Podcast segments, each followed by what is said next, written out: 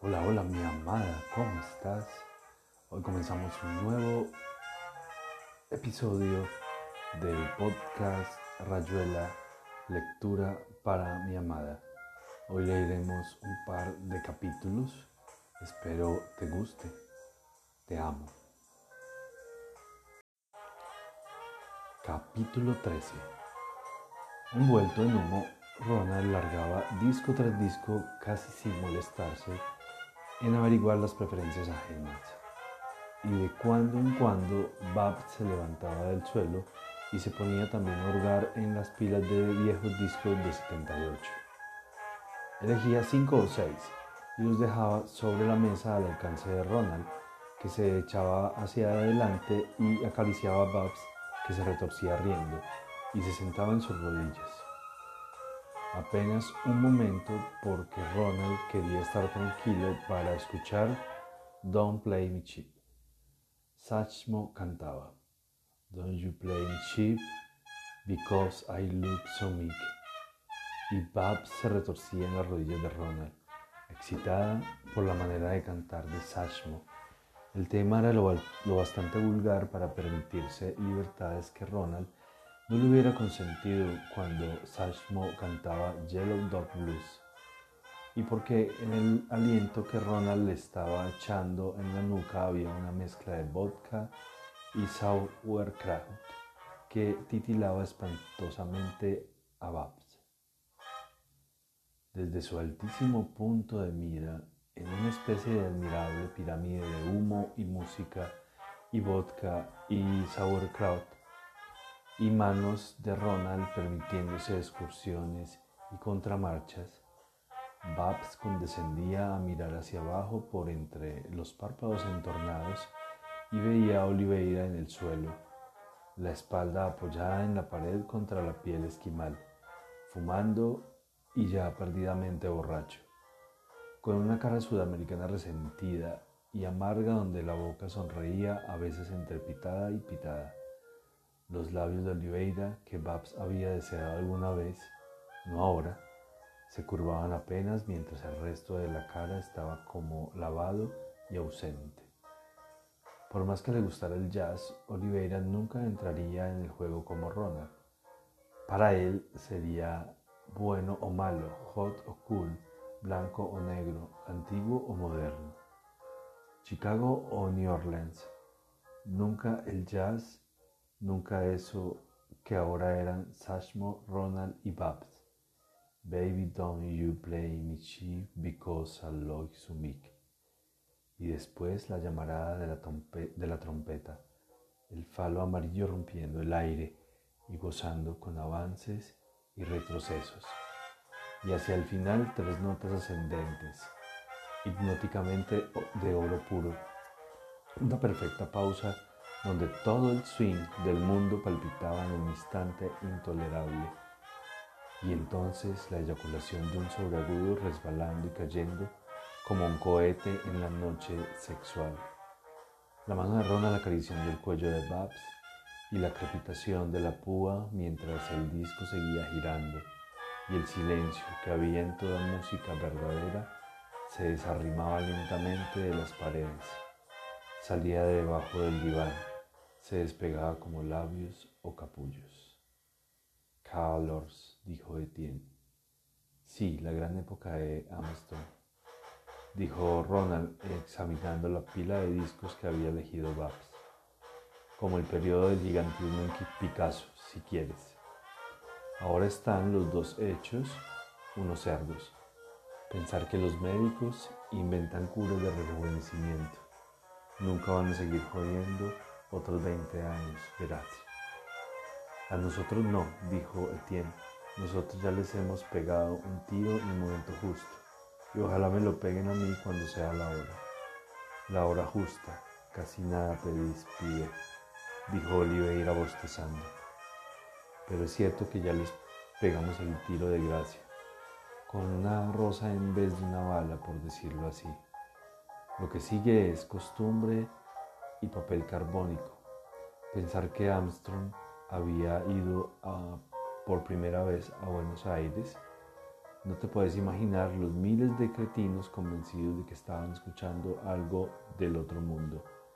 Y Sachmo, con más trucos que un boxeador viejo, esquivando el bulto, cansado y monetizado y sin importarle un pito lo que hace, para pura rutina, mientras algunos viejos, algunos amigos que estimo y que hace 20 años se tapaban las orejas y les ponías Mahogany Stone, ahora pagan qué sé yo cuántos mangos la platea para oír esos refritos.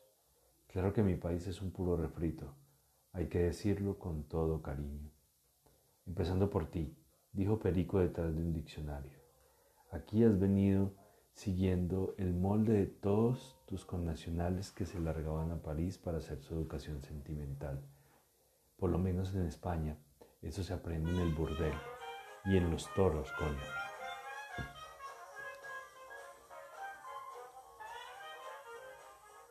Y la condesa de Pardo Bazán, dijo Oliveira bostezando de nuevo. Por lo demás, tenés bastante razón, pibe. Yo en realidad donde debería estar es jugando al truco con Traveler. ¿Verdad que no lo conoces? No conoces nada de todo eso. ¿Para qué hablar? Salió del rincón, capítulo 14. Salió del rincón donde estaba metido. Puso un pie en una porción del piso después de examinarlo como si fuera necesario escoger exactamente el lugar para poner el pie. Después adelantó el otro con la misma cautela y a dos metros de Ronald y Babs empezó a encogerse hasta quedar impecablemente instalado en el suelo. Llueve, dijo Wong, mostrando con el dedo el tragaluz de la guardilla, disolviendo la nube de humo con una lenta mano. Oliveira contempló a Wong desde un amistoso contento. Menos mal que alguien se decía situarse al nivel del mar. No se ve más que zapatos y rodillas por todos lados. ¿Dónde está su vaso, che? Por ahí, dijo Wong. A la larga resultó que el vaso estaba lleno y a tiro. Se pusieron a beber apreciativos y Ronald le soltó un John Coltrane que hizo bufar a Perico. Y después un Sidney Beckett época París merengue, un poco como tomada de pelo a las fijaciones hispánicas. ¿Es cierto que usted prepara un libro sobre la tortura? Oh, no es exactamente eso, dijo Wong. ¿Qué es entonces? En China se tenía un concepto distinto del arte. Ya lo sé, todos hemos leído al chino Mirbeau. Es cierto que se tiene fotos de torturas tomadas en Pekín en 1920 o algo así. Oh no, dijo Wong sonriendo. Están muy borrosas, no vale la pena mostrarlas. Es cierto que siempre lleva lo peor en la cartera. Oh no, dijo Wong. Y el que ha mostrado a unas mujeres en un café. Insistían tanto, dijo Wong. Lo peor es que no comprendieron nada. A ver, dijo Oliveira estirando la mano. Wong se puso a mirarle la mano, sonriendo. Oliveira estaba demasiado borracho para insistir. Bebió más vodka y cambió de postura. Le pusieron una hoja de papel doblada en cuatro en la mano.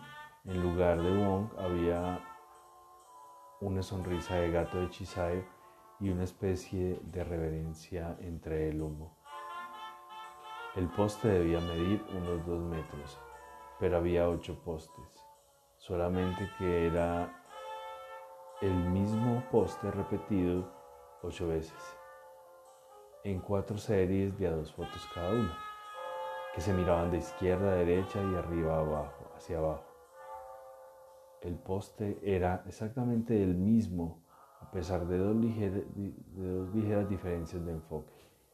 Lo único que iba cambiando era el condenado sujeto a la postre. Las caras de los asistentes. Había una mujer a la izquierda y la posición del verdugo siempre un poco a la izquierda por gentileza hacia el fotógrafo. Algún etnólogo norteamericano o danés con buen pulso, pero una Kodak del año 20, instantáneas bastante malas, de manera, de manera que aparte de la segunda foto, cuando la suerte de los cuchillos había decidido oreja derecha y el resto del cuerpo desnudo se veía perfectamente nítido. Las otras fotos, entre la sangre que iba cubriendo el cuerpo y la mala calidad de la película o de revelado, eran bastante decepcionantes sobre todo a partir de la cuarta,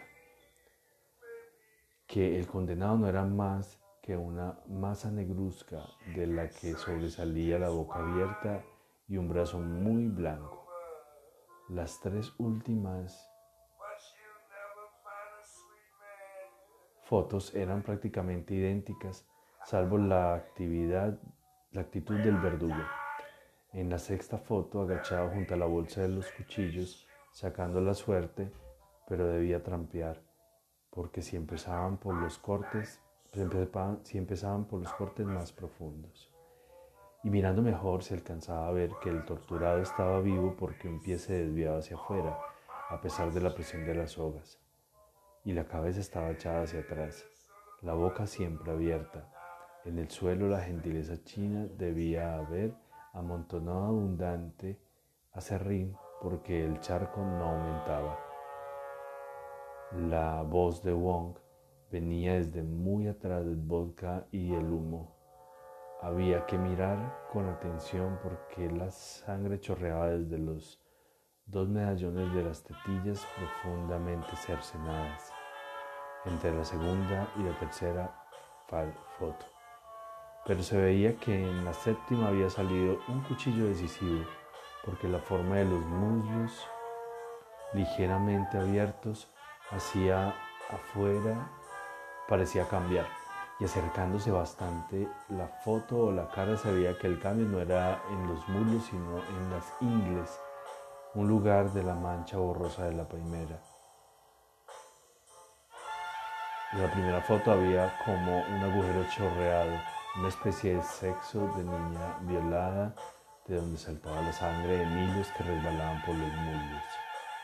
Y si Wong desdeñaba la octava foto, debía tener razón porque el condenado ya no podía estar vivo. Nadie deja caer en, esa forma la cabeza de costado.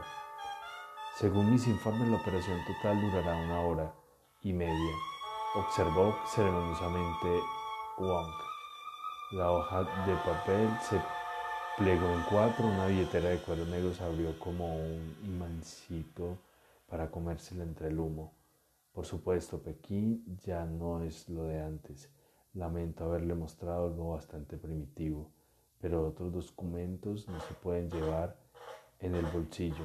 Hacen falta explicaciones, una iniciación. La voz llegaba de tan lejos que parecía una prolongación de las imágenes una glosa de letrado ceremonioso. Por encima o por debajo, Big Bill Bronzy empezó a salmodiar. Sí, sí, Ryder. Como siempre, todo convergía desde dimensiones inconciliables.